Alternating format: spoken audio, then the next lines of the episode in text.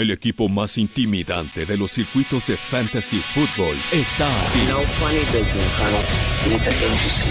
Ten a la mano tu bat con clavos, las cadenas y el boxer de acero, pero sobre todo la actitud necesaria para aterrorizar a tus rivales. Really, really. Esto es NFL Fantasy Squad NFL Fantasy Squad. con José Ramón Yaca y Diego Lozano.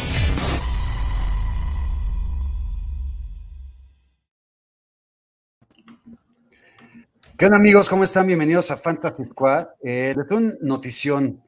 Eh, Evaristo eh, dio licencia y permiso para, para poder tener este programa hoy. Entonces, Diego, gracias a Evaristo. Te doy la bienvenida. ¿Cómo estás, cabrón?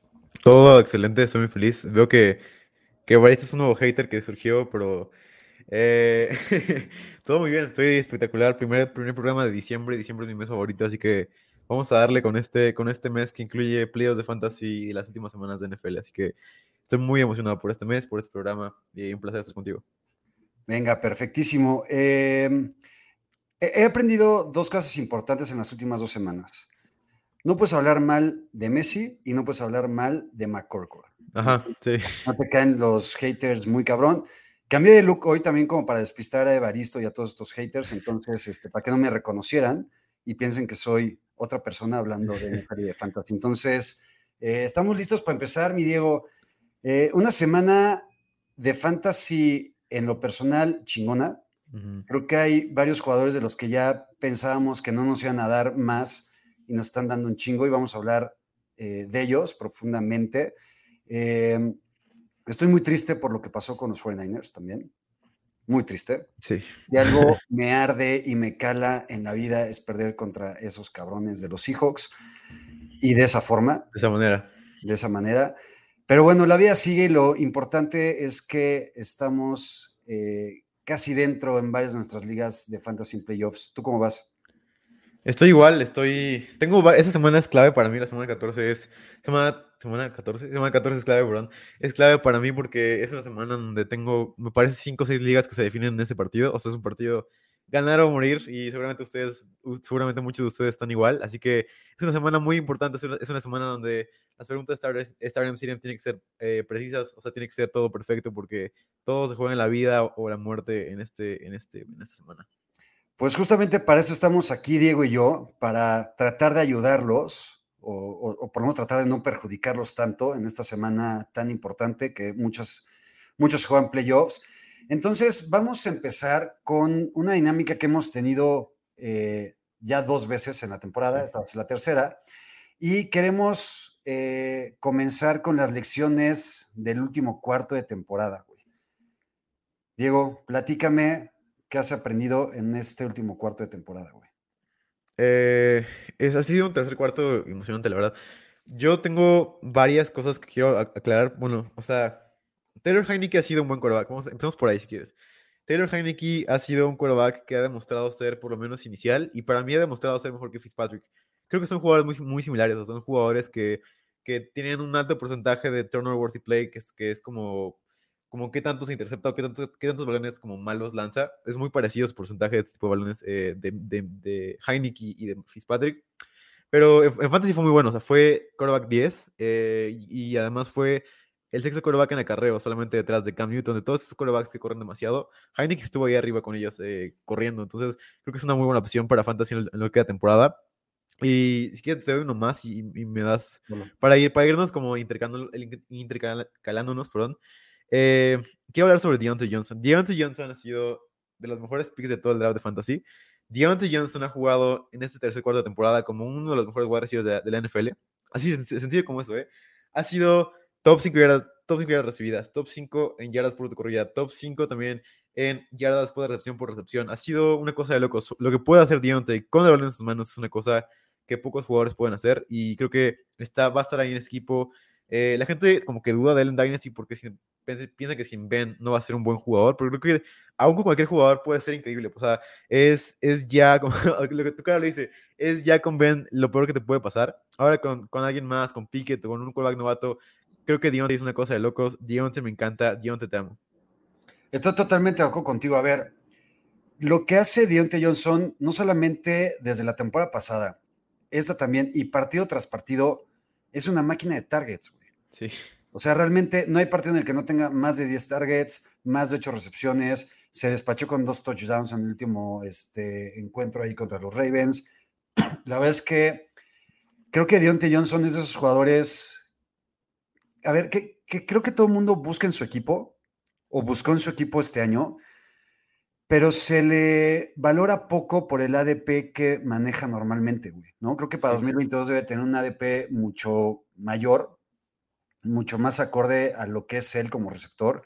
Sí. Y me encanta, estoy de acuerdo contigo. Con Taylor Heineke, a ver, a mí me gusta Taylor Heineke porque me parece un coreback luchón y que le echa huevos.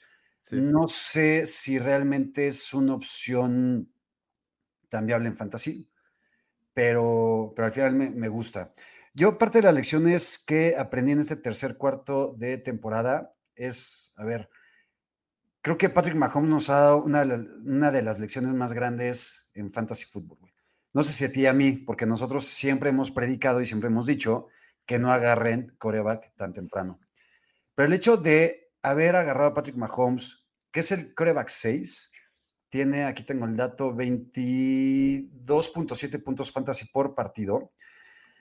Pero, por ejemplo, un coreback como Kirk Cousins, que es el coreback con C, tiene dos puntos menos fantasy por partido en este año. ¿Eso qué, qué aprendizaje te deja?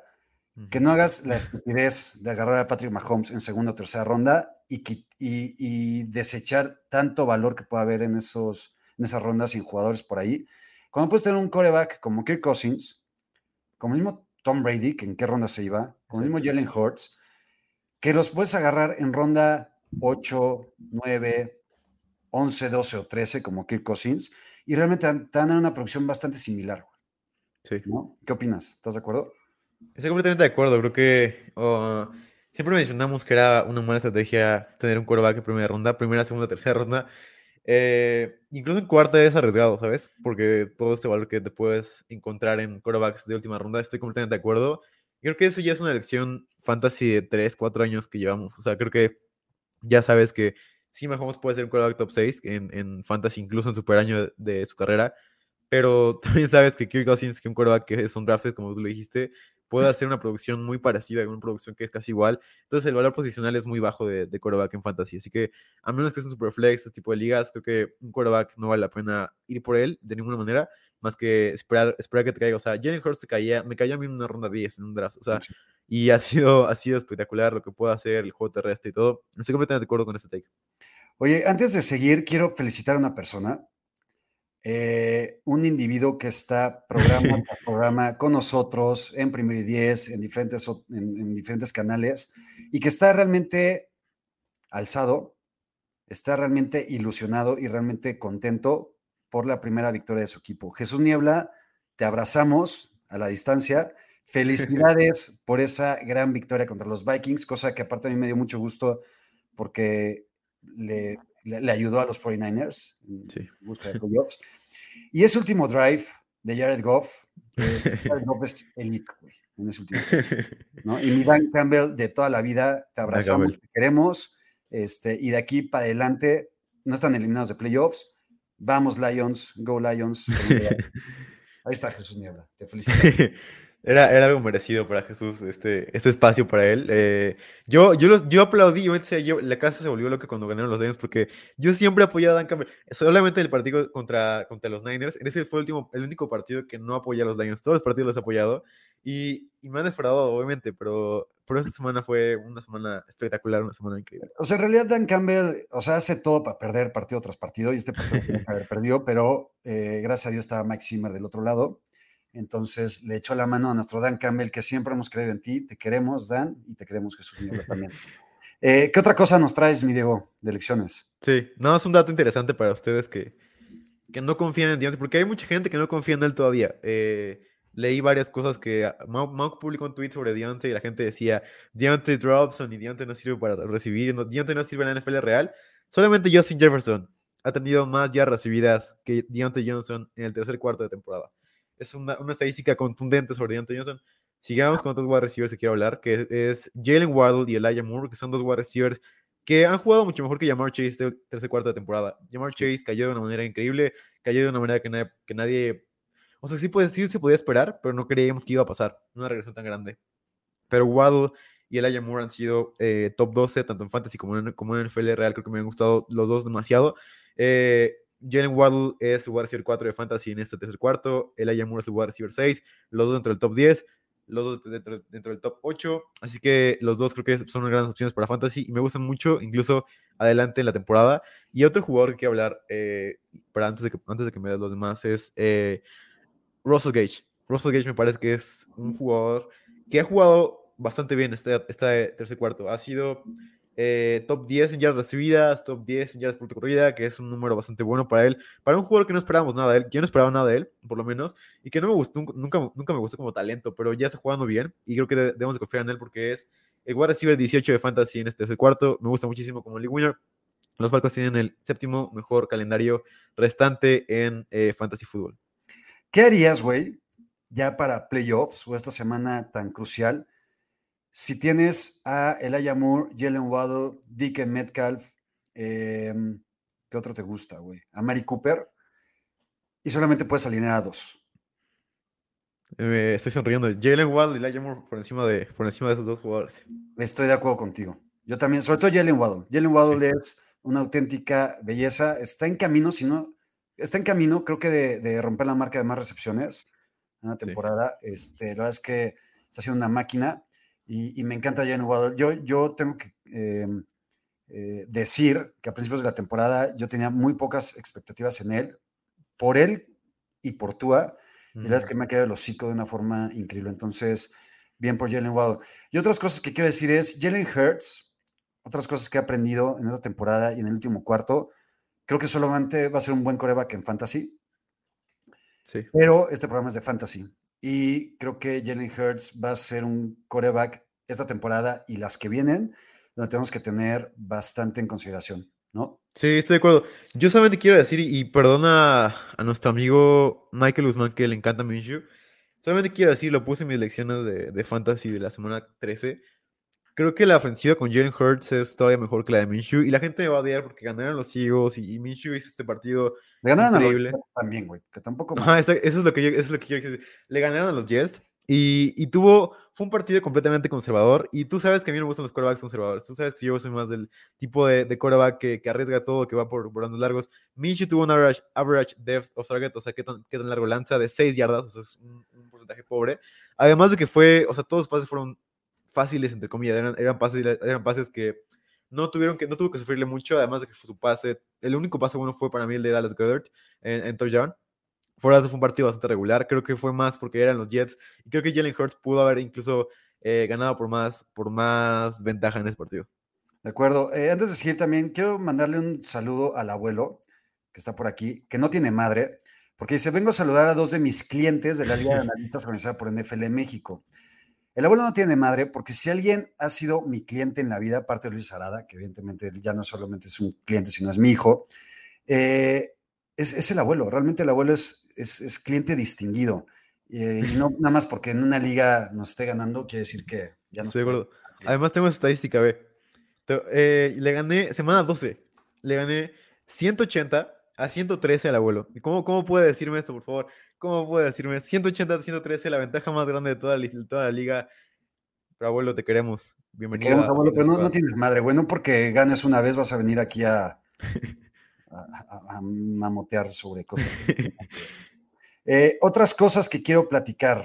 A ver, creo que algo que hemos aprendido, tal vez en este programa, es que hay que hablar mal de alguien, hay que tirarle mierda, para que realmente se pongan las pilas. En un principio le tiramos mierda, le tiré mierda y me arrepiento totalmente porque es uno de mis ídolos actuales, a Máquina Hecha Hombre, que en ese momento era el Patterson, voz de ahorita es Máquina Hecha Hombre.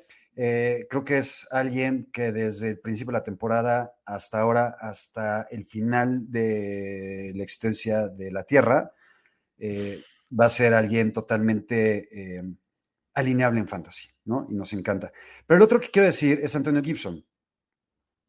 Antonio Gibson, desde que aquí dijimos que era el boss de la temporada y lo catalogamos como eso, ¿qué pedo con Antonio Gibson? Gracias a Antonio Gibson, porque gracias a él eh, mejoré mucho en mis ligas, que estaba totalmente desahuciado, Sí. y estoy realmente con aspiraciones de playoffs gracias a lo que él ha hecho. Entonces, eh, ¿qué hacemos? Re- ¿Renace la confianza con él y de lleno y al 100% y gracias a Antonio Gibson? Yo creo que. Eh, depende, yo creo que depende bastante de McKissick, ¿sabes? Eh, creo que todavía no confío en él. Ya sé, o sea, yo me voy a mantener esa onda porque te digo, yo creo que Gibson no ha jugado nada bien en la temporada. O sea, yo creo que ni siquiera el partido pasado fue bueno para él, pero aún así tuvo 22 puntos fantasy.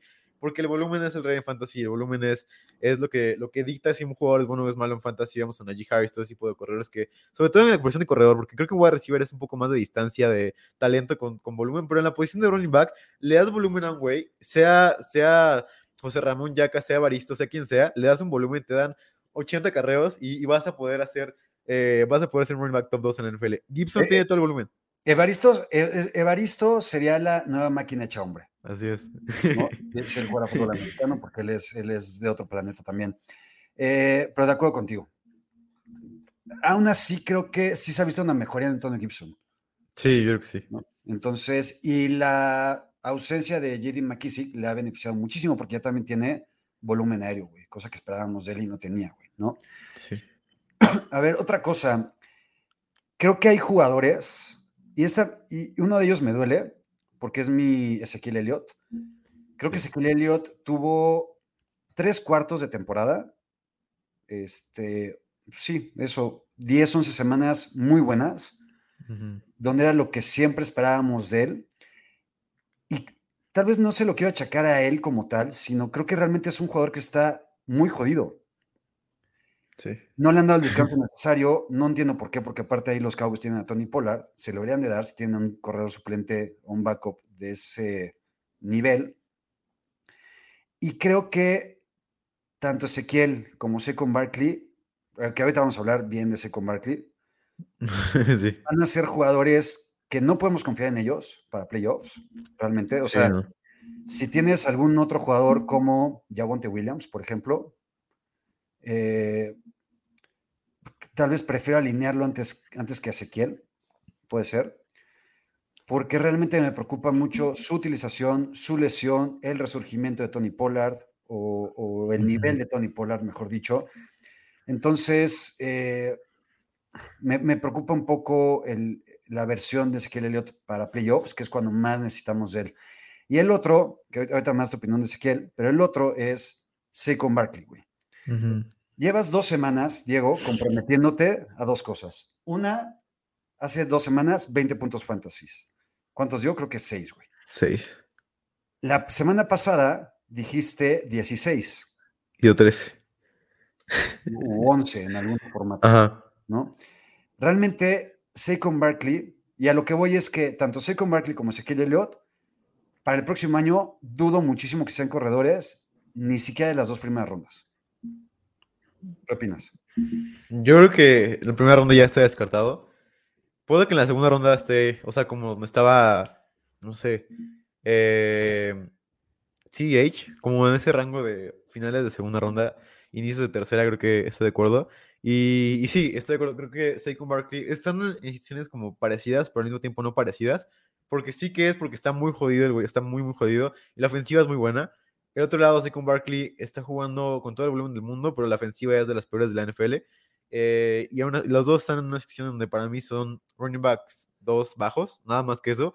Eh, ya no son running back 1 top 12 confiable que puedes confiar en él siempre, sino ya es más un running back 2 bajo que preferiría incluso varias opciones nuevas como George Jacobs, como Antonio Gibson, todo ese tipo de running backs que, están resurgiendo en el tercer cuarto de temporada, que van a resurgir en el próximo, en el próximo cuarto de temporada. Creo que estoy de acuerdo con que sobre todo con Zeke, como que el volumen va bajando cada vez más y Pollard está haciendo una cosa más real en esta ofensiva. Yo, de hecho, siempre he pensado, bueno, más que más, lo confirmé más temporada, que Pollard, que no sea un running back uno de un equipo, me parece algo ilegal. O sea, si imaginan a Pollard con cualquier rol, con cualquier equipo, creo que podría hacer grandes cosas. Creo que ya sé que el esquema de zona de juego terrestre de los Cowboys es espectacular con Zach Martin, con todos, con Tyron Smith.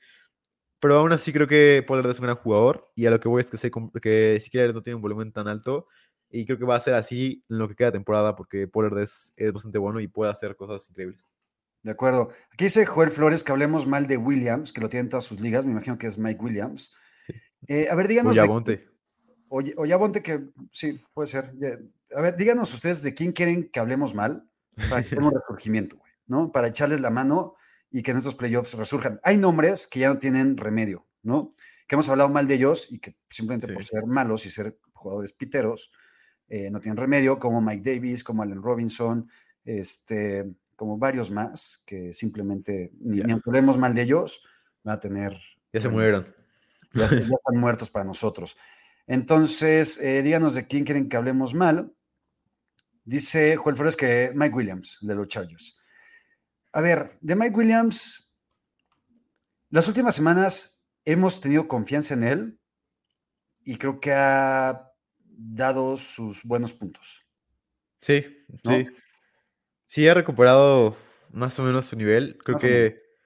eh, como que no ha tenido tantos targets, ¿sabes? No ha sido este jugador dominante, pero creo que el- este cuarto de temporada, este tercer cuarto, ha sido un, un cuarto en donde ha, ha podido producir incluso con un vo- volumen un poco más bajo de lo que le veíamos la temporada, las primeras, perdón, el primer cuarto de temporada. Que es el cuarto, es el cuarto wide receiver mejor calificado de PFF en este tercer cuarto. O sea, creo que ha jugado bien, ha tenido este tipo de jugadas espectaculares, varias jugadas buenas donde se separa, puede ganar en el, en el catch point, o sea, puede hacer cosas muy buenas.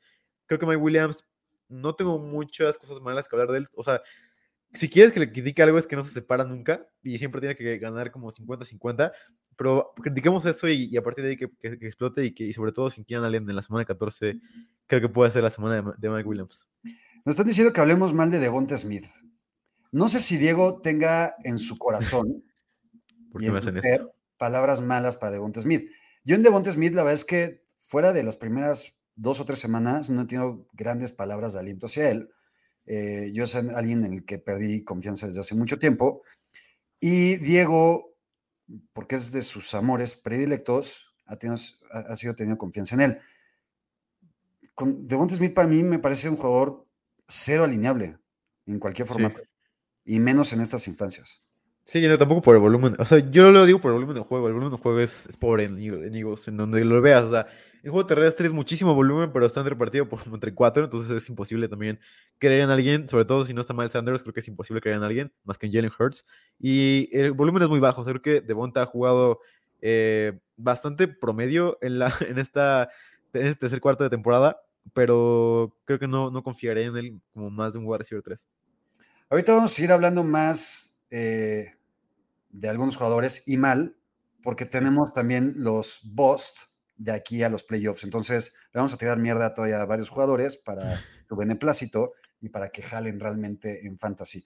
Antes de, de, de que cierres la sección, Diego, y hablando justamente de cómo podría cambiar esta primera y segunda ronda con Ezequiel Elliott y con Barkley, creo que algo que vamos a ver para 2022 y yo no recuerdo un año en el que hubiera tanto cambio tan significativo en las primeras tres rondas, güey. Sí. O sea, creo que va a haber muchos jugadores en esas dos y tres primeras rondas que seleccionábamos eh, de cajón en, en ese ADP y que realmente creo que para el próximo año otros jugadores que estábamos seleccionando en cuarta, quinta, sexta ronda van a dar el salto esas Sí. primeras tres rondas. Yo realmente no recuerdo un año en el que hubiera, en el que creo, pronostico que vaya a haber tanto cambio, tal cual, ¿no? O sea, creo que Divo va a ser un jugador que vamos a tener que agarrar en las primeras tres rondas, Cooper Cup también, Máquina hombre, Dionte Johnson, CeeDee Lamb, creo que a- perdón, Fournette, Fournette, te decía Lenny, Fournette. Lenny Fournette, totalmente de acuerdo. Eh, creo que va a haber jugadores, Jonathan Taylor, evidentemente creo que va a ser el primer pick. Sí. Este, y creo que va a haber jugadores que se van a caer bastante en ese ADP. O sea, creo que jugadores como Dick Metcalf, Amari Cooper, eh, AJ Brown tal vez, Allen Robinson, evidentemente, este, jugadores como CEH, ¿no? Sí. Eh, creo que se van a estar cayendo. ¿Compartes eso? Sí, comparto completamente. Creo que es un año de, re- de rebuild completo para el fantasy en, en- en general. Eh, y sí, estoy de acuerdo, creo que va a ser una cosa diferente. Y la verdad estoy, estoy contento por eso. Ya estaba un poco, perdón, harto de que siempre fuera el top 2 predilecto de McCaffrey Cook. Eh, por fin vamos a tener un, un cambio en eso. Najee para mí es un top 5. Eh, todo esto, o sea, creo que me gusta este, este nuevo cambio, esta, esta nueva, esta revolución de, de- de jugadores de fantasy, cuarta, quinta, sexta ronda. ¿Dónde ves a Javonte Williams? Que aquí está el buen Ore, que es el mayor Javonte Liver que puede haber en el mundo, ni su mamá, o sea, ni la mamá de Javonte. Eh, ¿Tú ves a Javonte Williams como un corredor de primera ronda el próximo año? Yo creo que sí, sin duda. Pero solamente Seguramente quiero Melvin decir. No dale, dale. No, nada más decía que seguramente Melvin Gordon no va a estar, entonces No. se convierte Javonte en una gran opción. Sí, acuerdo. ¿Con qué cerramos esta sección, Diego? Venga, eh, tengo cuatro takes más, bueno, tres takes más. Eh, solamente quiero decir que según esta tercer cuarta temporada, pude confirmar que Gronkowski es eterno. O sea, el nivel en el que sigue jugando Gronkowski es una cosa de, de locos completamente. Fournette renació en los box en general. O sea, esta, este tercer cuarto es Totalmente. es como revelador que te, te aclara los ojos de, de ver como todo lo que puede hacer Fournette. Ha sido el mejor running back en la liga. Running back 3 de Fantasy Football solamente detrás de JT y de Austin Eckler en el tercer cuarto de temporada.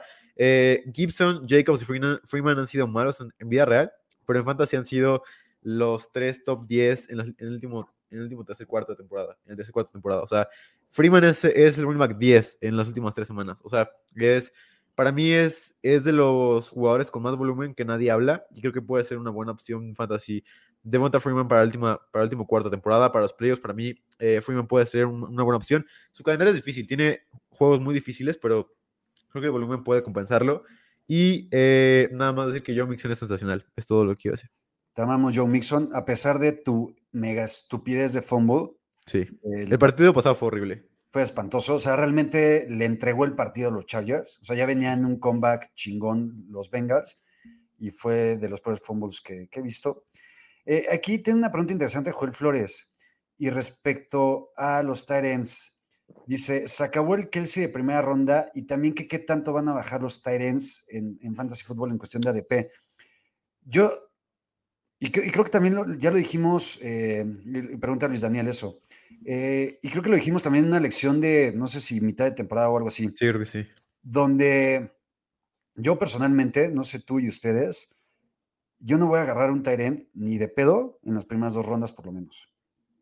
Estoy de acuerdo. Creo que va a bajar bastante los Titans. Creo que eh, Kelsey se puede ir como a finales de segunda. Estoy de acuerdo. George Kittle creo que principios de tercera. Eh, Mark Andrews creo que se posicionaría como el tercer mejor Tyrant para el próximo año. Goddard. Gather también. Y de ahí abajito, pues Darren Waller, Cal Pitts, Hawkinson y pues toda la bola Sí. de Tyrants este, mediocres que nos dan puntos a cuentagotas semana a semana. ¿no? Sí. Gronk en una de esas, si sigue, Gronk puede ser top 3. podría, en una de esas, güey, nunca se sabe con sus Sí. Pero bueno, eh, vámonos con la siguiente sección, mi Diego. Y ahorita lo que vamos a darles y a entrarle es el equipo Fantasy Squad, justamente de este tercer cuarto de temporada. ¿Cuál es tu equipo, Diego? Voy- les voy a dar dos opciones. Ustedes eligieran las que más- la que más les gusta. Tengo una opción obvia, que es como los, los top de del tercer cuarto. Y tengo una opción que es la que más me gusta, la opción cool de, de- del equipo Fantasy Squad. Eh, la opción obvia de quarterback es Justin Herbert, que fue el tercer quarterback con más acarreos de la liga, solamente detrás de Lamar Jackson y Cam Newton. O sea, creo que ha sido utilizado mucho más el juego terrestre y creo que no ha sido tan aprovechado su brazo, ¿sabes? Creo que su brazo no es tan aprovechado como debería. Creo que los Chargers tienen como muchas jugadas con, con Eckler. No soy tan, tan de acuerdo con eso. Eh, puede, que la gente me odie por eso, pero creo que el juego sería mucho mejor si Mike Williams y Keenan Allen tuvieran todos los targets del mundo. Eh, con el brazo de Justin Herbert y también Jalen Guyton y los otros wide receivers. Pero Herbert es el quarterback para mí de este tercer cuarto. Taylor Heineke para mí es el cool, eh, como el que está un poco debajo del radar. Me gusta Heineke como para, para ser quarterback de tercer cuarto. Running back tengo a que te JT. interrumpa, güey, antes de Dale. que sigas. Es que ahorita que hablabas de los Chargers, yo siempre he pensado, y, y, y Austin Eckler me parece un gran jugador para fantasy, pero siempre he pensado que los Chargers serían mejor con un corredor realmente, con un corredor natural, güey. ¿Sabes? O sea, con un corredor de, de tres downs, o sea, con un corredor tipo Najee Harris, con un corredor tipo Dalvin Cook, ¿sabes? O sea, Ajá. con alguien que realmente puta, vaya y vaya y vaya y putee a las líneas, Sí. ¿sabes? Y que justamente puedan aprovechar Justin Herbert o Mike Williams y Keenan Allen el brazo de Justin Herbert, güey. Sí, ¿no? exacto. Porque no es muy aprovechado. Totalmente de acuerdo contigo. Pero ya, Sí. sí. Ronnie Macobio, JT, todos sabemos, no tengo que por qué hablar de JT. Todo el mundo sabe por qué JT está eh, como el número uno de running backs. Para mí, Fournette es la opción cool. Eh, desde ese cuarto, Justin Jefferson es la opción obvia, que es lugar de recibir uno de fantasy en este, en este último tercer cuarto. Deontay Johnson, como ustedes saben, es mi opción favorita de ese wide receiver. Kittle es la opción obvia desde el tercer cuarto, es el tight número uno del tercer cuarto. Y la verdad es mi opción cool también él, porque me encanta y es mi end favorito, pero también mi otro end favorito es Dallas Goddard, que es espectacular. Bueno, no es mi end favorito, obviamente no dejo de lado a mi bebé, Mo Ali ¿no? Cox. pero ha desaparecido. Corre cuatro rutas, maldita sea. O sea, no, lo- no lo usan. Esperemos que vean cosas mejores para él. Pero Dallas Goddard para mí es la opción cool de end del equipo Fantasy Squad. Frank Reich no sabe nada tampoco, güey. No. Eh, antes de, de seguir con mi equipo ideal de este tercer cuarto de temporada, como ya se va Abraham Escalona, le vamos a contestar su pregunta, güey. Porque así, está, así somos nosotros. Nosotros estamos a, a disposición de ustedes. Entonces. Abraham, si te tienes que ir, te contestamos de una vez. Y dice, me tengo que retirar, pero una pregunta. ¿Me recomiendan sacar a Logan Thomas por Conklin? No confío en Noah Fant. Yo sí. Sí, No afans jugando como los peores ends de la liga. Sí, y creo que Conklin, con la lesión de Adam Thielen, se puede posicionar como un buen target de Kirk. Cousins. Entonces, a mí me gusta Conklin. Entonces, Abraham, ve con Dios, ve a hacer lo que tengas que hacer. Te contamos ya tu pregunta. Mi equipo Fantasy Squad de tercer cuarto de temporada. Yo voy a dar también dos opciones, copiándole a Diego. Creo que Jalen Hurts es uno de ellos. Tom Brady tiene que ser también uno de ellos Sí. por ADP, porque al final es el GOAT y es Tom Brady y en Fantasy hablamos poco de él. Entonces creo Sí. que es, es el mejor coreback en puntos Fantasy este año, ¿no? Entonces, Sí. sin correr una sola yarda por partido, güey, ¿no? McCorkle corre más que él, güey, en un coreback sneak en tercera y cinco. ¿no? sí, ya sé que juega tan ridícula. Hay, hay niveles. Eh, mis corredores, Joe Mixon, evidentemente, que ya le puse el Oxo, y Elijah Mitchell. Elijah voz. Mitchell, desde que regresó la lesión, hace 3, 4 partidos, el volumen que tiene es impresionante, más de 20 carreras por partido. Tiene también ya bastante buena utilización por aire, Sí. o sea, tiene ya buenos targets, anota, entonces me parece que se posiciona como un corredor súper chingón y súper viable y es eh, mi equipo Fantasy Squad de este tercer, cuarto temporada porque me me parece la utilización que le da Kyle Shanahan, por fin, y también lo hemos platicado ya aquí un par de veces, eh, siempre habíamos esperado que Shanahan le diera una utilización así a unos corredores. Sí. Entonces ahí está. No está Sermon, está lesionado, que vale para pura madre. Jeff Wilson entra, pero ya también está lesionado otra vez. Jamaica Hasty también. Este, entonces, Elijah Mitchell me parece uno de los corredores league winners, uno de los mejores eh, adiciones de waivers en la temporada junto con Máquina Hecha Hombre y que realmente eh, nos puede llevar a un campeonato. ¿Estás de acuerdo? Sí, completamente de acuerdo. Venga. Otros eh, en posesiones, Divo Samuel y Jalen Waddle, que no hay que hablar mucho de ellos. Y eh, Tyrant, pongo a George Kittle, igual que Diego. La, la mejor noticia para el Fantasy y para los 49ers, obviamente, es el regreso de George Kittle. Y qué regreso, güey. Sí. ¿no? O sea, fuera del partido contra Minnesota, que no lo utilizaron, porque no quisieron. En los demás partidos, contra, ¿qué fue? Contra Rams, contra... Contra. ¿Qué otro ganaron? Bueno, en los últimos 3, 4 partidos que han tenido los 49ers y el de Seattle fue una auténtica maravilla. Y creo que mientras no esté Divo Samuel y mientras Jimmy G sepa que tiene que seguir buscando a George Kittle, eh, va a ser, no sé si le alcance, pero si sigue en este ritmo se podría posicionar como el Tyrant 1 en Fantasy Football al final del año, Sí, ¿no? estoy de acuerdo. Eh, y el otro que quería decir era Gronk, que ya también hablamos de él, y creo que los últimos 3, 4 partidos han sido increíbles. Y si te lo encontraste de nueva cuenta en waivers, en agencia libre, y lo tienes, vas totalmente con confianza y con un gran tight para los playoffs, ¿no? Sí, sí, sí, sin duda. Aquí dice Daniel Estrada, mi lista de jugadores con resentimiento 2021. Aquí también estamos para que saquen su hate y su Sí. resentimiento y, Ustedes este, denle. Y, y denle. Entonces dice Daniel, eh, Saquon de segunda ronda, en quinta Monster, que jugó un maldito partido y ni completo. No. Y finalmente Kenny Golade en última ronda, que lo explico en Devonta Smith, pues quedó casi igual. Eh, pues sí. Sí.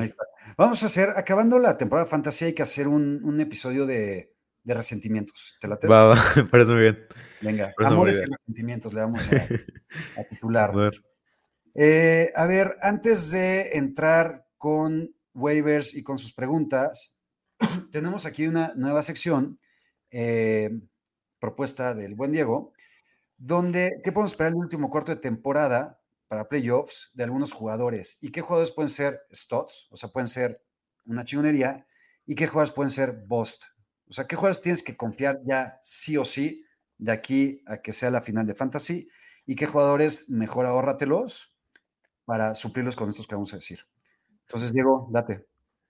Bueno, primero quiero hablar sobre Josh Jacobs, que siempre ha sido uno de mis running backs favoritos. Lo mencionaba siempre como uno de mis, de mis decepciones más grandes, de mis boss más grandes. Lo, de hecho, así llegué a primero de 10. Mi primer artículo fue sobre Josh Jacobs y cómo me había decepcionado dos años consecutivos y cómo había hablado grandes cosas de él. El, año- el único año que no, en el que no hablé mal de él, en el que hablé mal del perdón, fue el año en el que está rompiendo por fin, en el que está teniendo el 90% de snaps y todo ese tipo de locura.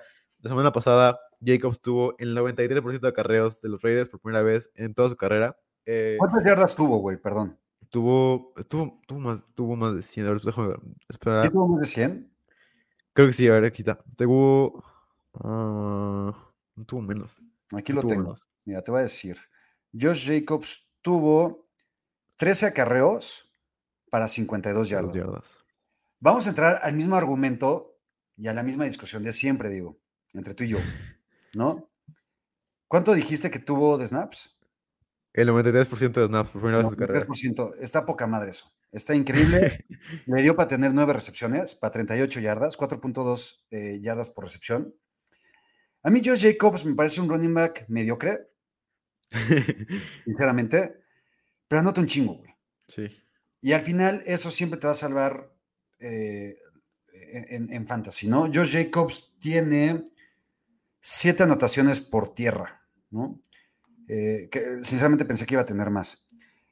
Pero creo que eso lo salva. Tiene apenas 400 yardas.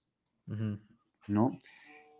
Yo no estoy seguro y no me encanta depender de un running back o de un jugador que anota tanto. A menos que sea Jonathan Taylor o James Conner o Aaron Jones en sus épocas, ¿sabes? No comparto tanto lo de Josh Jacobs, pero sé que lo amas. Sí, aparte, ¿sabes? Ya no es el mismo Josh Jacobs de antes, es lo que yo creo. O sea, el eh, sí, sí, está jugando mucho peor, es lo que yo quiero decir. Está jugando mucho peor que la temporada pasada, mucho peor que estas temporadas, está jugando a su peor nivel, pero también viene de la mano que ya tiene utilización por aire. O sea, nueve targets es la cantidad más alta creo que en su carrera también. O sea, creo que fue un partido completamente loco. Richard ya no existe, Drake ya no existe en la ofensiva, eh, que se lesionó, pero incluso antes de su lesión existía. Eh, creo que Jacobs ya es, una- ya es la parte, el punto focal de la ofensiva de los Raiders que es malo para Raiders porque los Raiders van 0-5 cuando le dan más de 4 targets a, a- a Josh Jacobs. O sea, creo que si le das el balón a Jacobs por aire, creo que nunca rinde. Pero está ahí, o sea, el volumen está ahí, van a seguir yendo con él. Y creo que Jacobs es una gran opción para playoffs. Para mí va a ser una gran opción playoffs. Y para mí puede ser un league winner real por, por su volumen de juego. Creo que es parecido a Najee Harris, que promedia Ujú. 3.1 yardas por acarreo en el último cuarto de temporada, empatado con Adrian Peterson. O sea, ha sido una temporada bastante mala, bastante triste para Najee. Creo que está parecido con Jacobs, pero el volumen es altísimo y tienes que confiar en él en fantasy. Entonces, Estoy de acuerdo eh. Jacobs me gusta. Devonta Freeman es un caso parecido a, a Jacobs, donde es- está jugando horrible en la vida real, pero el volumen es altísimo. Entonces, tienes que ir una vez más, una vez más con él. Gibson, obviamente, que ya lo vas a mencionar tú. Ross Gage, como te digo, eh, y como les digo, puede ser una gran opción para esta, para esta temporada. Me gusta mucho lo que puede hacer, además de que tiene uno de los calendarios más fáciles en la NFL. Y Mooney, para mí, regresar a su nivel. Es el, segundo calendario más fácil en la NFL de Fantasy, el de los Bears. Así que eh, puede ser una muy buena, muy buena, muy buen final de temporada para Daniel Mooney. Estoy de acuerdo. Tuvo un muy mal partido el, el fin Muy anterior, partido. pero porque Andy Dalton es una auténtica basura. Y aún así, mantengo que Andy Dalton le da el mayor eh, probabilidad de éxito a Daniel Mooney en Fantasy Football. Eh, antes de entrar con mis studs, dice aquí que tengo Bipocalypse volumen 2 y Joe Jacobs va a ser mi running back 1 esta semana. Bien por ti, Kay. Diego está feliz Me con encanta. eso. Y también dice Gibran Ramos, eh, se van a levantar Melvin Gordon y Joe Jacobs en estas semanas. Joe Jacobs ya dijo Diego que sí. Eh, yo creo que se va a mantener en lo mismo. Y Melvin Gordon, creo que no. Melvin Gordon creo que va a ir un poco para abajo, o debería de ir para abajo. ¿Qué opinas? Yo. Yo no estoy tan dentro del barco de Javonte Williams en esta temporada. Eh, la semana pasada ya sé que fue un partido. O sea, fue un buen partido, pero lo que yo critico es que no hubo explosividad en el partido, ¿sabes? No tuvo una carrera, no tuvo una sola carrera más de 15 yardas. Todas las carreras eran de. Ya se rompía las acleras que quería en cada, en cada acarreo, pero creo que hace falta más explosividad para que el equipo se convence com- completamente de que es, el running back, porque Gordon es de los running backs con más carreras de más de 15 yardas. O sea, y creo que ahí es donde entra Gordon. Creo que Gordon va a seguir siendo una parte importante, porque ha jugado incluso mejor que Javonte Williams, aunque la gente no le quiera aceptar. Puede ser. Creo que hay un hype desmedido por Javonte Williams. O sea, creo que, creo que tampoco es para tanto, Sí. ¿no? Este, lo sentimos, Orellana. Eh, a, a mí sí me gusta Javonte Williams, creo que un poquito más que a ti, pero estoy de acuerdo en que Melvin Gordon ahí va a seguir mientras esté sano, aunque te- creo que Melvin Gordon va a bajar un poquito también. Mis studs, evidentemente Antonio Gibson, que ya lo amo, te pido una disculpa, si fuiste Bost, ya no lo eres, te puedes reivindicar en la vida. Alexander Mattison creo que va a ser otro stud, creo que Dalvin Cook no lo vamos a ver en, en la temporada de playoffs de Fantasy, y Mattison es un running back uno de ahora en adelante. Yavonte, ya platicamos de él, creo que puede ser un buen stud. Y alguien que no me canso de decir que todavía va a seguir más para arriba es Brown Nayuk. Eh, cada semana me gusta más. Creo que en el partido contra, contra Seattle lo buscaron poco y cuando lo buscaron lo hizo bien. Creo que, creo que por el calendario que viene de San Francisco contra defensivas como la de Cincinnati, la de Atlanta, la de Houston. Titans, Houston, creo que puede tener un, un buen partido. Y si regresa Divo Samuel, Divo Samuel tal vez puede seguir corriendo, anotando y cachando y haciendo todo lo que hace chingón. Mm. Este, pero me gusta mucho Brown Ayuk. Y aquí pregunta Miguel Arteaga si Ayuk mejor que Chase. En, en este, en, en este tercer cuarto yo creo que sí fue. Y creo que para el próximo yo no lo pondría por encima de Chase todavía. Yo tampoco, y sobre todo por algo bien importante. Cincinnati va contra San Francisco y los corners de San Francisco van a ser Josh Norman y Dante Johnson, las peores basuras que hay de corner en toda la liga. Este, creo que creo que tanto T. Higgins como Jamar Chase pueden tener un muy buen partido en este fin de semana. A mí ahorita me gusta más para playoffs T. Higgins que Jamar Chase, A mí también. ¿no? Sí. Ok, y otros studs ya no tengo, pero Bust, Diego. Tengo a varios. confiar. El más importante es para mí James Robinson, que creo que ha- o sea, cómo, cómo ha bajado su producción fantasy y producción en NFL ha sido, se ha caído en acantilado, o sea, de la nada se cayó, así fue, se convirtió en ser top 3 en, en producción NFL y fantasy a ser últimos 3 de la NFL, o sea, creo que Ya se quejó. fue, sí, Ya se le armó el pedo Urban Meyer.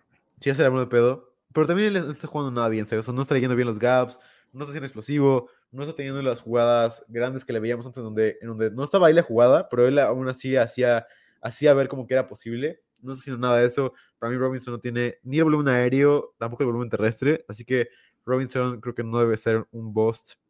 Creo que debe ser un bust en, en la- en el, último, en el último cuarto de temporada. Gaskin, obviamente, a Mari Cooper es un bust que creo que creo que puede ser tienen uno de los calendarios más difíciles los Cowboys, así que Cooper creo que puede ser una opción para hacer bust y yo que yo no le que yo no alinearía con confianza en este en los playoffs. Eh, también tengo a DJ Moore, que con Cam Newton no me gusta nada, con, con ningún quarterback en realidad. Creo que DJ Moore es un muy buen talento, pero creo que la ofensiva también es, bastante mala. Corrieron a Joe Brady y, y Rule dijo, Rule es uno de los peores, de las peores mentes eh, ofensivas que puedes encontrar. O sea, el güey dijo, vamos a correr 40 veces. O sea, es algo, es algo que no puede ser sostenible en el NFL. Corrió a Joe Brady porque, él, porque Brady le decía, güey, ¿cómo carajos va a hacer eso? Lo corrió porque no estaba de acuerdo con él. Ahora está libre Joe Brady y creo que esta ofensiva será aún peor con, sin Joe Brady que con Joe Brady. Así que esa ofensiva no gusta nada a nadie. Y Rashad Bateman es un jugador que ha, ha bajado cada vez más y que Sammy Watkins ya es, ya es, es el wide receiver 2 de la ofensiva, ya no es Rashad Bateman como lo fue alguna vez. Estoy totalmente de acuerdo contigo. Eh, aquí pregunta Michelle Acle si Aaron Jones revive. ¿Qué opinas de Aaron Jones? Creo que Aaron Jones iba a revivir. Creo que jugó lesionado la semana, la semana anterior a la, a la de su descanso, pero creo que ya después va a volver a ser un running back top 8. Estoy de acuerdo también contigo. Yo, mis bust. mi Ezequiel, y me duele en el corazón decirlo, pero creo que va a ser un bust para los playoffs. Saquon Barkley, Alvin Camara. A mí me preocupa mucho Alvin Camara. No Eh, jugar. Puede ni siquiera jugar, no jugar. Y si juega, no sé en qué nivel regrese. Y esa ofensiva realmente de los Saints es patética. Si sigue Taysom Hill, es todavía peor noticia para Alvin Camara. Más allá de la lesión, ¿no? O sea, no le va a dar juego por aire, las jugadas por tierra se las va a quitar él. Este. Taysom Hill es una desgracia. sí, Y lo traigo como recomendación de waivers. sí. O sea, Ese corrió muy bien, güey. No, exacto, güey. O sea, corrió, no sé si para más de 100 yardas. Este. eh, Me, me pasa con Taysom Hill lo que me pasa con Cam Newton. Los odio y me parecen patéticos corebacks. Pero pues esto es fantasy y en fantasy, pues, pues jalan, ¿no? Entonces, Sí.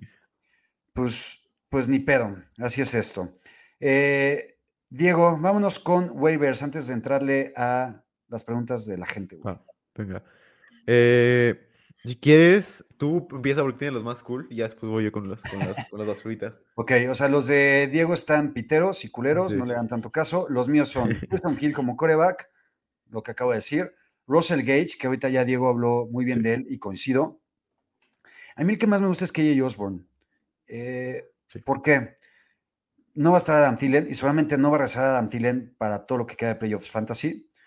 Y KJ Osborne, sin Dalvin Cook, por más que esté Mattison, con el volumen que tienen normalmente por aire los Vikings, eh, con la temporada que está teniendo Kirk Cousins, yo en todas mis ligas, mi waiver 1 es KJ Osborne. Y me encanta. Y realmente creo que ante jugadores que tienen bajas considerables y que ahorita ya hablamos, como Mari Cooper, Dicken Metcalf, entre otros, creo que KJ Osborne puede ser una joyita en estos momentos de la temporada. ¿Qué opinas?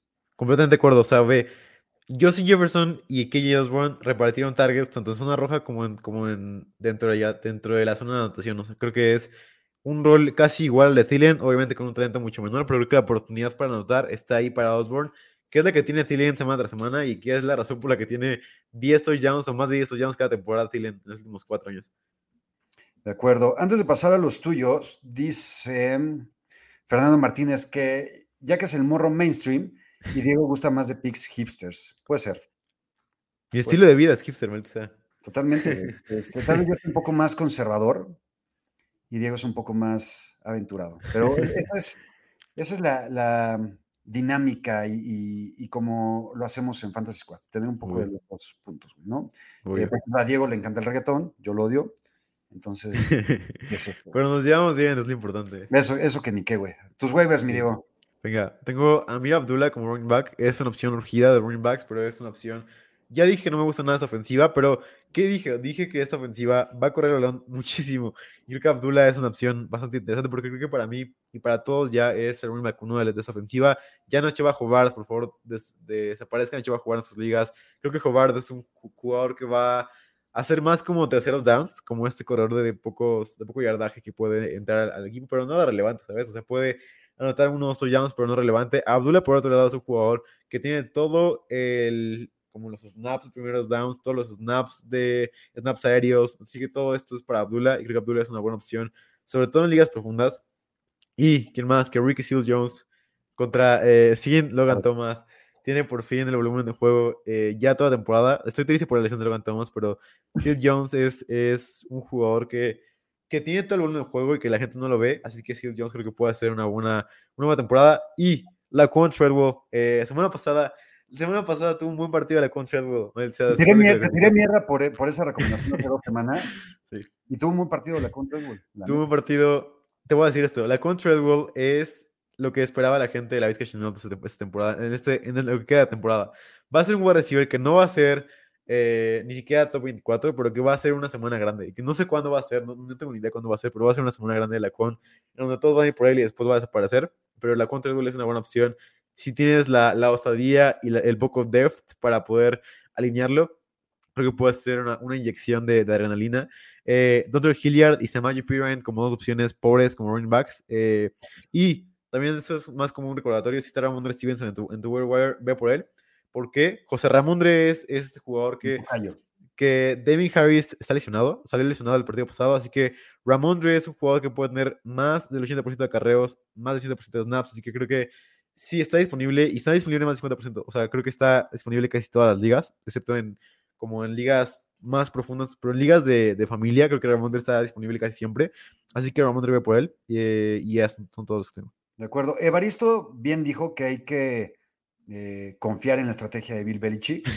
Eh, él lo sabe de primera mano. Entonces, seguramente si Damien Harris no está, Evaristo y Bill Belichick van a eh, aprobar el hecho de tener a José Ramondres. Eh, antes de entrar con preguntas, dice Francisco Gutiérrez, ya que la única forma en que le vamos a poder ganar a los Seahawks es si se va Wilson. Qué tragedia, coincido. Creo que falta poco para que la Sopilota y Wilson se vayan de ese equipo, y cosa que me deja muy contento. Pero mientras tanto, nos van a seguir cayendo a palos por siempre. Cuando llegue Trey, cuando llegue Trey Area es cuando vamos a empezar a ganar a, a contra los Seahawks. Venga, que así sea. Vámonos con sus preguntas. Vamos a darle unos 20 minutitos. Échale, Guillo. Los más que podamos. Ahí está Joel Flores. Si toman a Ramondre, seguro Belichick le da el balón a Bolden. No creo, no, no creo. Yo coincido ahí con Diego. Creo que José Ramondre va a ser el, el principal. Juan RD, prefieren tomar a Abdullah y Carter de Jets. Mis running, mis running backs titulares son Robinson y Elliott y Najee. En banca tengo Demi Harris. ¿Qué harías, Diego? sobre ninguno de estos cuatro no. Pero si hay otra opción que puedas tirar, sí agar- agarraría a Carter sobre todo. ¿Carter estará para regresar? ¿Para playoffs? Es, un- es una apuesta, o sea, creo que, bueno, Abdullah es una mejor opción. O sea, si, o sea, tienes un lugar disponible, sí, pero si tienes esos corredores, no. Yo coincido con Diego, con estos corredores me quedo como estás. Siguiente. Kabezuki, dos running backs y un flex. Máquina hecha hombre, Mattison, Chop, Hunt, eh, T. Higgins, Mooney y Judy. Máquina y Madison son dos. Ah, bueno, uff, está Choff. Vamos, Madison es, es la, es la obvia, o sea, es top 3 Madison siempre. Madison como running back 1. Estoy entre Choff y, y Cordero. Vamos con Cordero sobre Choff. O sea, depende de qué sea. Mira, si es PPR, vamos con Cordero. Si es estándar, vamos por Choff. Half PPR me iría por Choff aún así. O sea, creo que es formas Choff, un Choff. flex. O sea, yo, yo en realidad metería los tres corredores.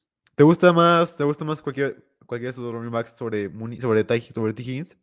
Estoy indeciso por el matchup que va a tener T. Higgins, pero creo que sí. O sea, no, no, no, no, no puedo sentar a, a Nick Chop, Sí. ¿No? Sí, sabes que vamos con nuestros running backs. Venga.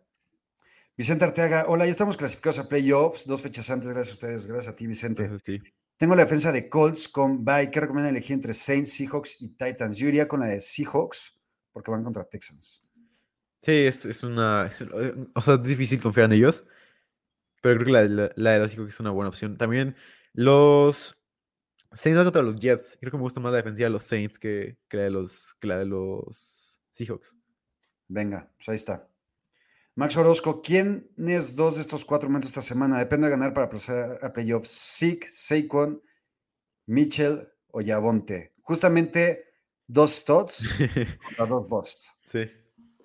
Es una pregunta espectacular. Vamos con Mitchell. Uf. Ah, es que no, no me atrevo a poner a Yavonte. No, no estoy confiando en él tanto. Pero sabes que ya te lo pusiste como, como a confiar en ti. Vamos con Mitchell y Yavonte como los running backs. Coincido. Si estamos tirándole, bueno, estamos, le estamos tirando caca a Zeke y a ¿eh? entonces ojo con eso, como le estamos tirando caca, ser que tengan una buena semana, pero creo que el momento como tal es me- mejor el de Laia Mitchell y el de Javonte Williams. Así es. Andrés García, Happy PR, Running Back 2 y Flex entre Swift, que debe estar lesionado todavía para esta semana, AJ Dillon, Pollard, Ingram, Hunt, Mooney, Renfro o voy por Abdullah y lo alineo. ¿Qué opinas, Diego? Está, está buena. Yo me iría por, por Pollard como running back, como running back 1. O, sea, porque a estar lesionado, Dillon es el running back 2 de los Packers y Hunt es el running back 2. Yo me iría con Pollard de, Pollard de Hunt como, running- como running backs. Porque nada más necesita running back 2. Ah, cierto, cierto, cierto. Entonces, me gusta más Hunt, yo creo. Yo me quedaría, yo me quedaría con Pollard y de flex me quedaría con Renfro. Renfro. Exactamente. Leonardo Maldonado, amigo, necesito coreback. ¿Quién me recomienda estos tres? Entre Cousins, Tannehill o Russell Wilson. Solo Cousins me da miedo el enfrentamiento. Va Vikings contra quién va? Ah, chico, Aquí tengo los partidos justamente. Eh, Vikings va contra Steelers en Thursday Night Football. Ah, es cierto. Me gusta. ¿Russell? Me gusta, me gusta Russell, sí, es lo que te iba a decir. Me gusta Russell contra los Texans. Creo que además en un domo, tenemos a Russell en, en un domo, todo va a ser. Russell, ¿sabes qué? Te voy a decir, Russell Wilson puede ser una semana grande, puede ser una semana top 5 para Russell Wilson esta semana. Qué asco, pero estoy de acuerdo. Ve con Russell, Leonardo. Roberto Morales. ¿Tienen a Devonta Smith y adelante Parker para ir por Osborne y Gage? Yo sí. ¿Tú, Diego? Sí. eh, Yamur y adelante. Yo tiraría a Devante por ir por Osborne. A Devonta. Fuck. Sin no, miedo, no, güey. Sin miedo. Sin No me miedo. gustaría a Devonta por, por Gage, pero. Gage puede ser un league winner, maldita sea. Gage puede ser este league winner que estás buscando. Entonces así ahí está, güey. Sigue tus consejos, güey, no tu corazón. Voy por él. Venga, ahí está. Michael Guzmán, Jimmy G guapo y Slash. ¿Quién es Slash? El de Guns N' Roses, güey. Ah, no lo conozco. Vamos a ver. No mames, es que eres demasiado joven y está muy cabrón que no conozcas, que no conozcas a Slash. Ya la vi.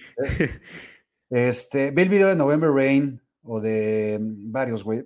Este, eh, y lo vas a ver, pero tiene una mata muy parecida a la tuya. Entonces dice Michael Guzmán, en esta ocasión les ofrezco unos esquites, voy por Abdullah o por Ramondre para el resto de la temporada. Ramondre. Yo también me quedo con Ramondre.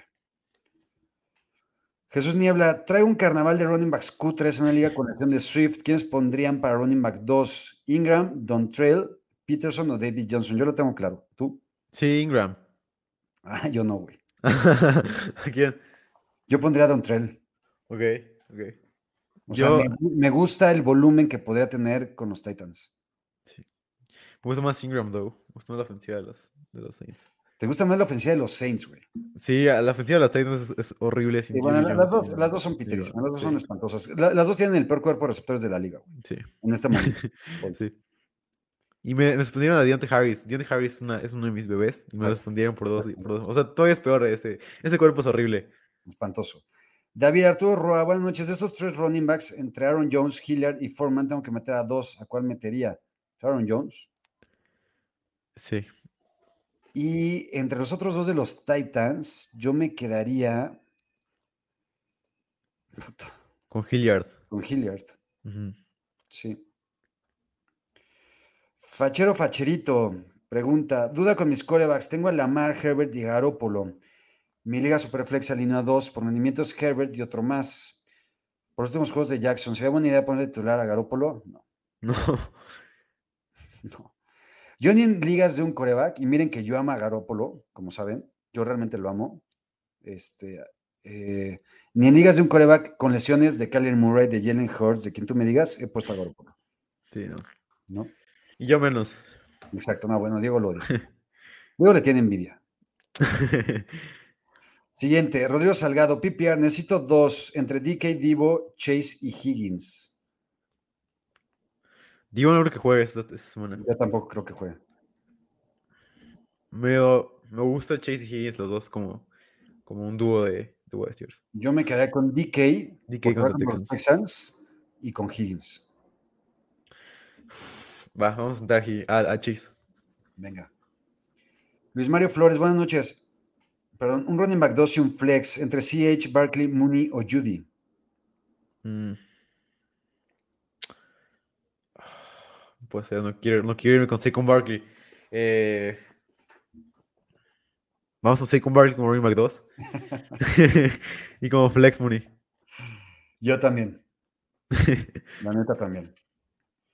Francisco Gramajo, ¿votarían a James Robinson o Miles Sanders por KJ Osborne? ¿Qué es de la lesión de Miles Sanders? ¿Tienes reportes? Creo que fue de, del tobillo otra vez, fue lo mismo. Se volvió a lesionar. O sea, va a estar ausente. Creo que todavía no sabe, creo que no sabe la, la duración. A ver, si tienes otros running backs realmente chingones y estás muy, pero muy flaco en wide receivers, yo tiraría a Miles Sanders porque está lesionado. Sí, aparte, estas son las este son el tipo de decisiones que tienes que tomar ahorita, o sea, cuando es todo o nada, cuando mueres o ganas, o sea, ya no te juegas nada o te puedes jugar todo, así que, o sea, ve por alguien más. O sea, si tienes que tirar a un nombre grande por ganar esta semana, es la semana en la que tienes que tirar a, alguien, a un nombre grande por ganar. Y que Osborne puede ganarte la semana contra los Steelers. Estoy de acuerdo. Eh, Aaron Moya, Cam Newton, Taysom Hill o Jimmy Jean Superflex. Qué asco, güey. Dice, tengo 0.08 probabilidades de, de avanzar a playoffs en el Manada Bowl y necesito sus energías para un Genkidama. Eh, tienes todas nuestras energías y si quieres nuestras energías, yo metería a Taysom Hill. Yo también. Para mí fácil, de esos tres. Sí. Jesús Niebla, entre estos eh, do- eh, dos running backs, Gibson, Conner y Chop, y dos wide receivers y un flex, entre Higgins, McLaurin, Lockett, Mike Williams, o ponemos un flex de running back. ¿Con quién te quedas, yo? Es la primera gran pregunta que nos hace Jesús de, de nombres, nombres chidos que nos hace. Eh. Vamos con Gibson, me gusta mucho. Eh, Gibson y Connor. Sí. Depende si Edmonds vuelve. Si Edmonds vuelve, vamos con Chov. Pero Gibson y Connor. Y dos wide receivers y un flex. McLaurin como wide receiver 1. Higgins como wide receiver 2. Y. Depende, ¿sabes? Creo que si Mike Williams. Si Keenan Allen no juega, me gusta más Mike Williams que Lockett. Y Chop en la banca. Sí. Puede ser. Puede ser, estoy de acuerdo. Gerardo Garza, ¿quién para flex esta semana? J. Dillon, Sonny Michel, Gallup, Van Jefferson o de Andre Swift si se recupera. Yo creo que no se va a recuperar. Híjole, yo metería a Sonny Michel si no juega Henderson. Sí, igual. Si juega a Van Jefferson. De acuerdo. Fran pregunta: Tengo a Zeke, Najee, James Robinson, CH para Rest of Season. ¿A quién me recomiendan como running back 1 y running back 2 para Rest of Season? Y en Flex probablemente iría por alguien entre Lamp, Elijah Moore y Pittman. Voy en primer lugar, pero tengo miedo. Está muy bueno el equipo. Sí. Eh, yo me quedaría de esos running backs 1 y 2, me quedaría con Najee y con Zeke. O sea, con todo y todo el boss que creo que puede ser Zeke, confío más en él que en James Robinson y en CH. ¿Tú? Yo también, yo también. Y en Flex eh, iría por ahí entre Lamp, y Pittman. Yo me quedaría con mi CD Lamp de toda la vida. güey. Sí, sí, sin duda. Ok. Jorge Alonso, wide receiver y flex entre CD, Mike Williams, Renfro y Elijah Moore. Mm. Está, Yo me- está buena. Yo me quedo con CD y con Williams si no juega Keenan Allen, como decías hace rato. Sí, y si juega me gusta más Renfro. Igual recibe entre Mike Williams, Julio y Ayuk. Mike Williams si no Mike. Williams, Mike Williams, sí. Daniel Estrada, necesito dos running backs y un flex. Los que tengo son Saquon, Mitchell, Henderson, Sonny Michel, AJ Dillon y está de Bonta, eh, Deonta Foreman y Tevin Coleman en waivers. ¿Con quién te quedas, Diego? Esperemos Dios que Laia Mitchell juegue. eh, pero Michelle como back, o sea, Michelle o Henderson como back uno, cualquiera de los dos, el que juegue. Y como back 2, mira con Elijah Mitchell. Si juega, si no juega, pues con Saquon. Sí, no, no iría por ninguno de esos corredores encima de cualquiera de esos. Yo tampoco. Son mejores los que tienes. Ok, yo también ya pasé a playoffs. Esta semana no tengo coreback, Tyren y defensa. Si no los suficientes puntos, podría quedar el primer puesto para ya semana de bye, que es importante. Pierdo esta semana o empeño a algunos jugadores. Yo no perdería mi semana de bye. Depende qué es, qué jugadores, o sea, qué, qué jugadores tienes que empeñar. Es que, a ver, ahí te va, güey. A partir de semana 15, todavía descansan equipos, ¿verdad? En la semana 15, eh, no estoy seguro. Mira, en la semana 15 ya no descansan equipos. No. creo que yo haría todo por ganar esta semana, tener mi bye.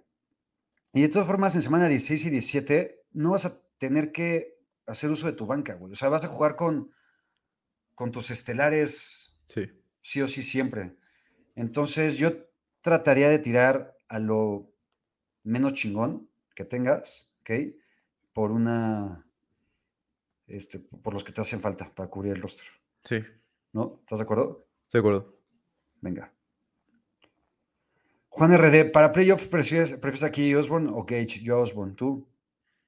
Yo a Gage, creo que me gusta mucho, su, sobre todo su, su calendario, que es, eh, lo puse entre Lions, tiene a Lions, tiene a Niners y tiene a Bills. Bills está difícil, pero los otros dos me gustan bastante.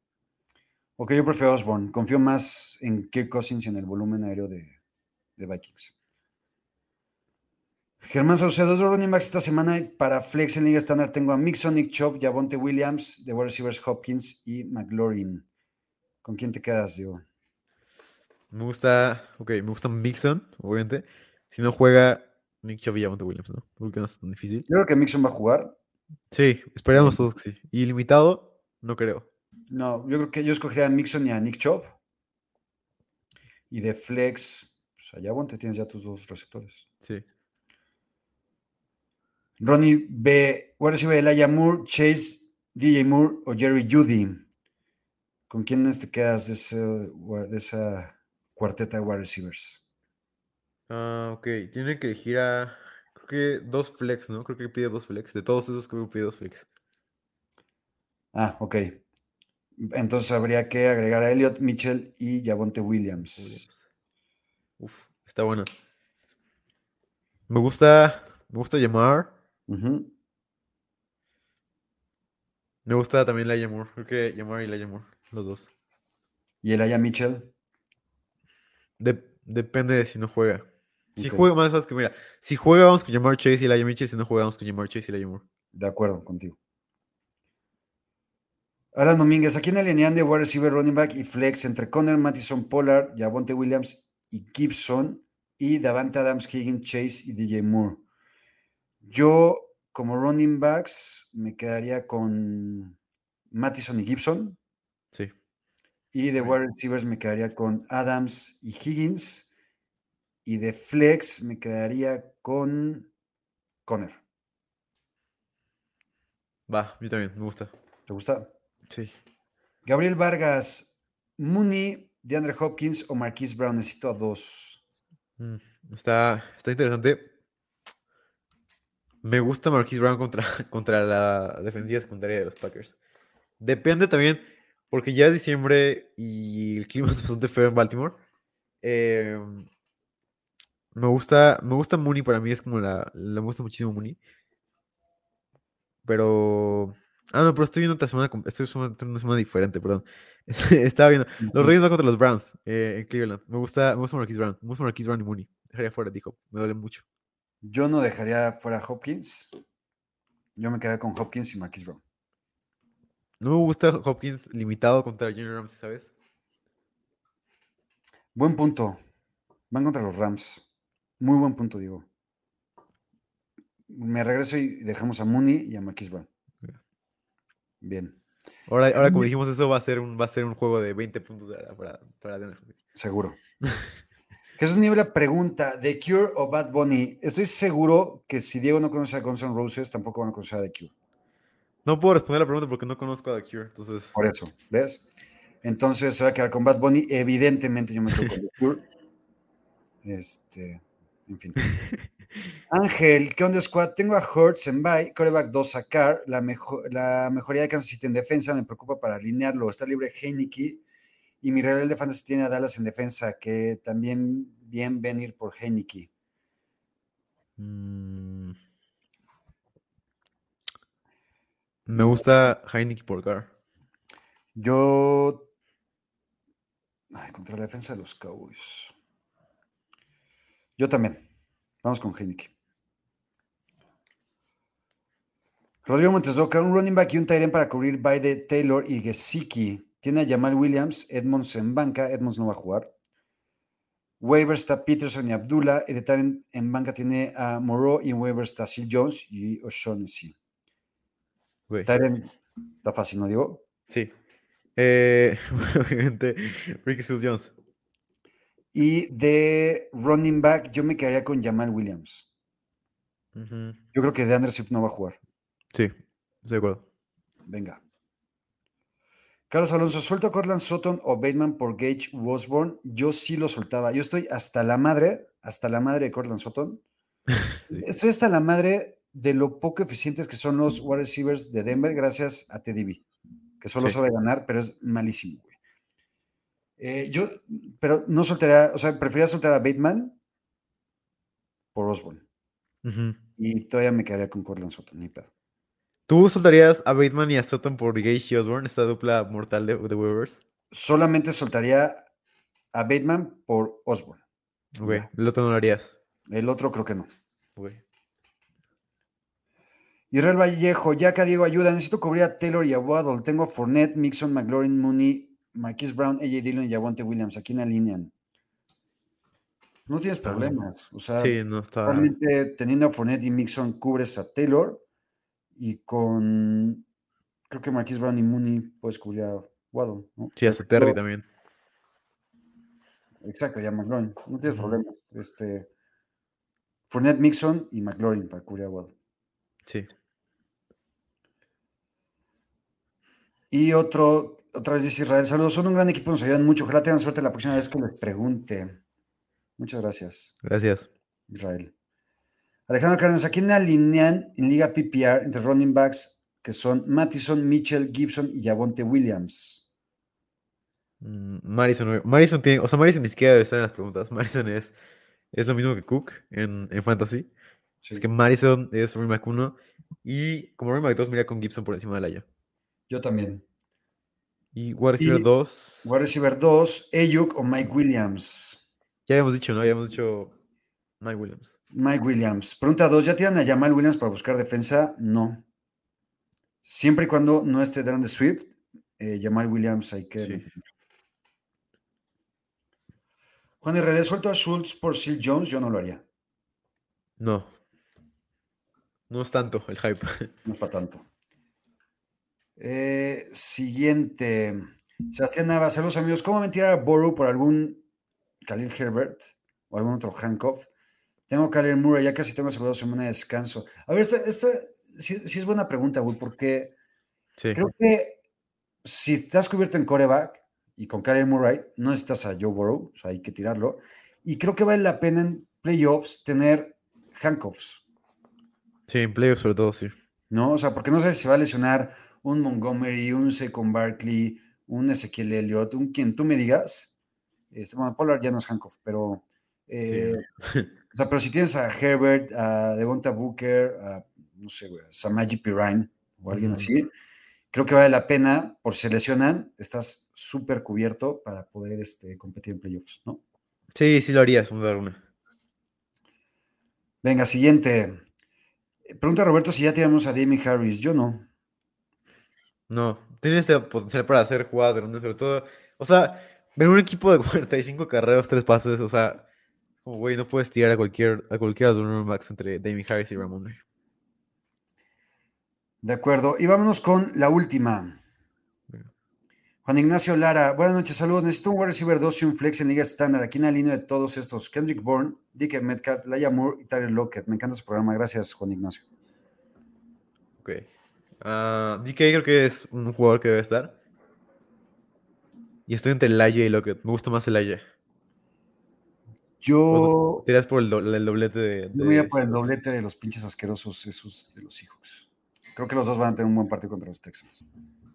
Creo que es el tipo de partidos donde Lockett hace 50 puntos. 100%.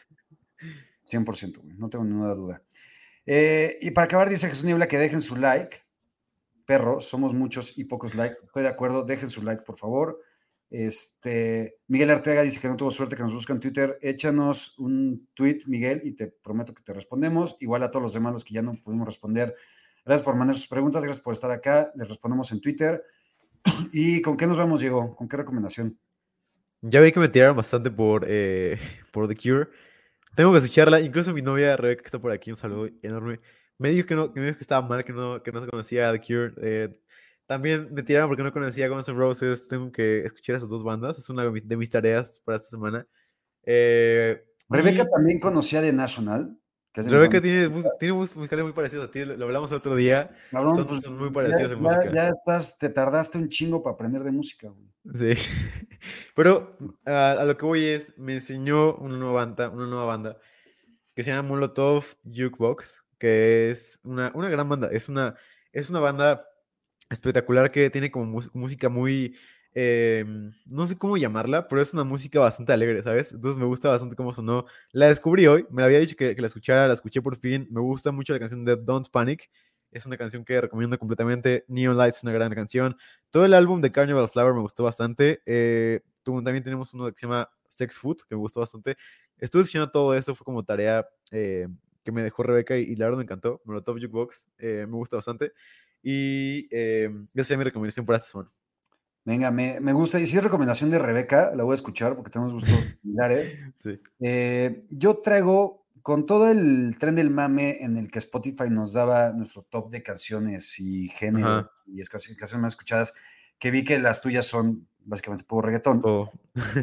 Eh, yo les quiero decir algunas canciones que escuché más, y muy rápido para no echarme aquí cinco minutos.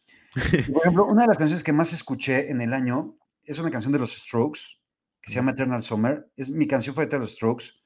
Es del último disco y es una auténtica chingonería de canción. Por favor, escúchenla. De Guns N' Roses, ahorita que hablabas, mi canción favorita se llama Strange, para que la escuches, Diego. ok, lo voy a escuchar. Dura, creo que más de 10 minutos Ok. mi canción favorita de, de Guns. Hubo otras canciones como PJ Harvey, We Float, que también escuché mucho. 1975, Somebody Else, que también escuché mucho. Eh, Oasis, evidentemente, que es mi grupo favorito. Pearl Jam, mis canciones favoritas de Pearl Jam se llaman Comeback, que es el disco del aguacate, eh, que tiene unos años y es una gran balada y es una chingonería.